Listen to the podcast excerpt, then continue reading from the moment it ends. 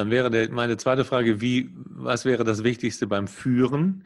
Mhm. Oder wir sind ja jetzt hier in Auftreten, Präsentieren, Überzeugen. Die genau. wichtigste Geschichte ist wahrscheinlich für unsere Hörer oder für meine Hörer hier, wie kann ich in Gesprächen überzeugen mit Mitarbeitern, ja. mit Kollegen, mit Vorgesetzten. Ja. Ähm, das hat ja viel mit Führung auch zu tun. Aber was sind da so deine wichtigsten Punkte?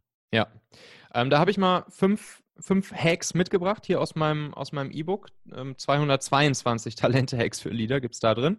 Und äh, das ist eben genau aufgegliedert nach diesen verschiedenen Funnel-Steps. Und ein großer Step davon ist dann ziemlich weit unten im Funnel, ist dann eben das Führen, wie du schon sagst.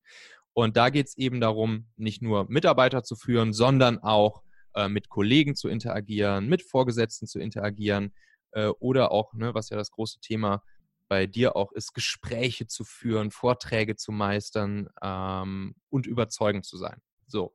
Und da habe ich als allererstes habe ich da einen, einen Hack mitgebracht, den habe ich vom, äh, den habe ich in New York mal von dem Gründer von Foursquare gelernt. Der hat mir gesagt, wenn du Leute überzeugen willst, ne, also er hat insbesondere über die Situation gesprochen, wo man einen Mitarbeiter für sein Unternehmen äh, gewinnen möchte. Mhm. Er hat dann gesagt, ähm, es ist wichtig, dass du nicht nur die Person selbst von deinem Unternehmen und überzeugst, also dass du deine Firma nicht nur an, an den Kandidaten pitchst, sondern dass du vor allen Dingen auch seine Familie und seine Freunde davon überzeugst. Und äh, dann ich so, ja, okay, gut, aber meistens, wenn ich jetzt ein Bewerbungsgespräch habe, dann kenne ich die Familie und die Freunde ja von denen gar nicht. Ja. Und äh, dann hat er mir einen Trick gesagt, wie man sozusagen indirekt auch auf die Familie und die Freunde des Kandidaten Einfluss nehmen kann. Und das fand ich sehr cool. Hat er nämlich gesagt, ja, nach dem Bewerbungsgespräch schick einfach eine ganz kurze Message, zum Beispiel per WhatsApp oder per E-Mail, an den Kandidaten rüber und äh, pack da einen Link oder ein kurzes Video, einen Link zu einem kurzen Video mit einer ganz kurzen 1, 2, 3 Minuten Firmenpräsentation von deiner Firma rein. Ähm, und das darf auf jeden Fall jetzt nicht so, eine, so, eine so ein Hochglanz-Promo-Video sein, sondern das kann ganz easy äh, produziertes Video, zum Beispiel mit dem Handy sein, wo du vielleicht einmal kurz erklärst, was deine Firma machst, dich als Gründer vorstellst, vielleicht noch ein paar Mitarbeiter zu Wort kommen lässt, das Produkt einmal vorstellst, etc.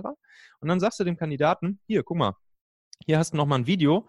Und wenn du nachher mit deiner Familie und deinen Freunden über uns sprichst, dann zeig ihnen doch einfach kurz das Video. Zeig ihnen doch einfach hier kurz den, den Link, den ich dir geschickt habe. Und schon nimmst du sozusagen Einfluss darauf, wie die Familie und die Freunde äh, deine Firma wahrnehmen hm, und dann natürlich auch wiederum ähm, mit dem Kandidaten selbst über deine Firma sprechen, weil, und das sagte der äh, Foursquare-Gründer so, am Ende haben die den allergrößten Einfluss auf die Entscheidung des Kandidaten, was halt die Familie und die Freunde äh, desjenigen sagen, ob er seinen aktuellen Job kündigen soll und bei dir anfangen soll oder nicht.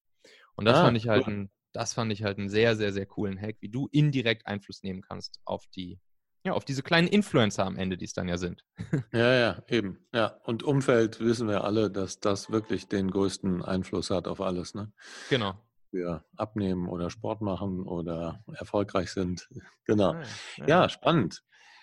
Ja. Ähm, aber du hast äh, eben schon gesagt, du hast mehrere Sachen, äh, wie man in Gesprächen überzeugen kann. Ich will noch mhm. eine hören. Christe, Christe, Christe. Ähm, ein, anderes, ein anderes feines Tool, was ich gelernt habe, das sind die äh, 36 Fragen zum Verlieben. Jetzt denkst du erst, okay. ne, was, soll das denn? Ähm, ja, du würdest das hast du direkt von der Parship-Seite kopiert, oder? genau, ja, genau, genau. Das ist tatsächlich ein, ähm, das ist ein Psychologie-Experiment, was das erste Mal 1997 durchgeführt wurde.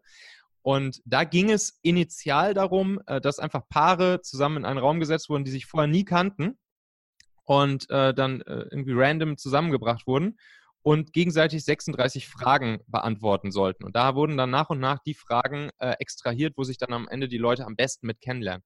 Und der Sinn der ganzen Geschichte ist natürlich, ähm, dass man mit diesen Fragen super schnell einen Menschen, seinen Charakter, äh, seine Werte, hm, seine Art etc. kennenlernt.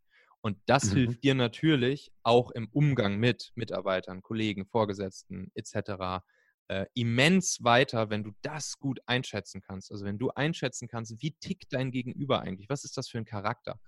Ähm, da gibt es ein paar sehr intime Fragen dabei, aber Ähm, andere Fragen kann man auch locker einfach mal so zwischendurch stellen. So zum Beispiel. Also 36 Fragen wären jetzt wahrscheinlich hier für den Podcast ja, ein bisschen viel, aber lang. sag doch mal, hau doch mal drei raus. Jo, also zum Beispiel eine lautet, wenn du unter allen Menschen auf der Welt wählen könntest, wen würdest du gerne einmal zum Essen einladen?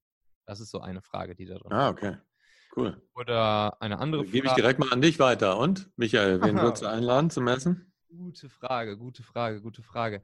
Ähm, ja, so die, die Standardantworten sind oft sowas wie, wie Barack Obama oder sowas. Okay. Ähm, aber ähm, ich, ja, ich bin ein großer Fan von, äh, ich habe seine, seine Bücher sehr stark verschlungen von, äh, von Peter Scholl-Latour, ob man es glaubt. Ah, okay, super. Ja. Der, der, lebt zwar nicht, der lebt zwar nicht mehr, ähm, aber ja. wenn der noch leben würde, dann würde ich den echt sehr gerne äh, zum Essen einladen, weil ich glaube, das ist sehr, sehr, sehr, sehr, sehr spannend, was der alles in seinem Leben erlebt hat. Ähm, ja, ja, das wäre super spannend. Sehr guter Journalist. Ja, sehr, sehr guter Journalist. Ähm, ja. andere, andere, vielleicht noch eine andere Frage hier. Ähm, kurz. Äh, was macht für dich einen perfekten Tag aus? So, auch eine schöne, unverfängliche, aber dennoch irgendwie sehr diepe Frage, die man mal so stellen kann. Was ein perfekter Tag äh, für jemanden ist. Ja. Was macht der für dich aus? Ich, ich glaube, für mich macht einen perfekten Tag aus, ähm, im Großen und Ganzen nicht fremdbestimmt zu sein, sprich das tun zu können, was ich jetzt gerade denke, was, was, was gut ist für mich und irgendwie mhm. mich weiterbringt und, äh, und im Prinzip meinen Tag selbst priorisieren zu können. Ich glaube, das ist, mhm. Das ist, das ist so, dass ich, das gibt mir einfach ein gutes Gefühl morgens. Das gibt mir abends ein gutes Gefühl, wenn ich mich ins Bett lege und an morgen denke. Und wenn ich morgens aufstehe und weiß, ach, heute kannst du den Tag so gestalten, wie du willst, das finde ich, das finde ich geil. ja, ich, geht mir auch so. Und das ist das Schöne am Unternehmertum auch. Ja, ne? auf jeden Fall. Das ist die Freiheit, die da. Komm, noch eine. Eine, eine, eine haben wir noch. Ähm, oh, die ist ganz schön hier. Gibt es etwas, von dem du schon lange träumst, es zu tun? Und dann, warum hast du es noch nicht getan? Ah, okay. Hast du was? Jetzt, jetzt du mal. Sag du mal. ähm, Von dem du schon lange Frage. träumst, es zu tun, warum hast du es noch nicht getan? Ich, wollt, ich wollte immer mal einen Bungee-Jump machen. Ich bin zwar mal aus einem äh, hm. ähm, 4000 Meter rausgesprungen hier aus dem Flugzeug, Flugzeug ne, ja. mit so einem Tandemsprung, aber da bist du ja doch auf einen anderen, ne, sitzt ja auf einem anderen drauf sozusagen. Das mhm. war schon auch spannend, aber ich wollte immer mal einen Bungee-Jump machen. Ja, wow. ähm, bisher noch nicht gemacht, weil keine Gelegenheit, sage ich jetzt mal. ja, ich, ich werde zu schissig. Ich habe auch schon mal, ich habe auch schon mal ähm, hier äh, Fallschirmspringen aus dem Flugzeug gemacht, so. Ja. Aber Bungee, oh, ich glaube, da wäre ich einfach zu schissig für. Weil ich glaube, der große Unterschied ist, bei, beim, beim, äh, beim Fallschirmspringen, da kriegt das Hirn die Höhe eh nicht mehr auf die Kette. Ja, das stimmt. So, aber, aber beim Bungee, da siehst du ja noch den Abgrund richtig, ja, da unten siehst, 50 Meter ja, unter dir. Oh, ja. richtig hart. Also mein Bruder hat das gemacht, äh, mein kleinerer Bruder ist zwei Jahre jünger in ähm, Australien damals, auch schon 20 mhm. Jahre her. Aber der sagt, das war eines der einschneidendsten Erlebnisse für Boah, ihn. Glaube also ich. Das wäre einfach da oben zu stehen und dann die Angst überwinden. Boah. Das fand ich schon cool. Ja. Diesen einen Schritt zu machen, ne? einfach zu sagen, genau. komm, scheiß drauf, jetzt runter ja. da. genau. Naja, also 36 Fragen zum Problem, einfach mal googeln, da findet man die auch. Cool. Ganz schöne Inspiration. Ja, toll. Und da sind wir auch schon wieder am Ende dieser Folge hier. Denk doch mal kurz drüber nach. Für wen könnte diese Folge oder der Machen-Podcast allgemein auch wertvoll, hilfreich oder spannend sein? Erzähl dieser Person gerne mal davon. Du kannst einfach den Link machen.fm slash podcast zum Beispiel per WhatsApp an sie senden oder diese Folge hier direkt aus deiner Podcast-App an sie teilen. Wir hören uns auf jeden Fall in der nächsten Folge wieder, vielleicht ja schon morgen. Bis dahin, dein Michael.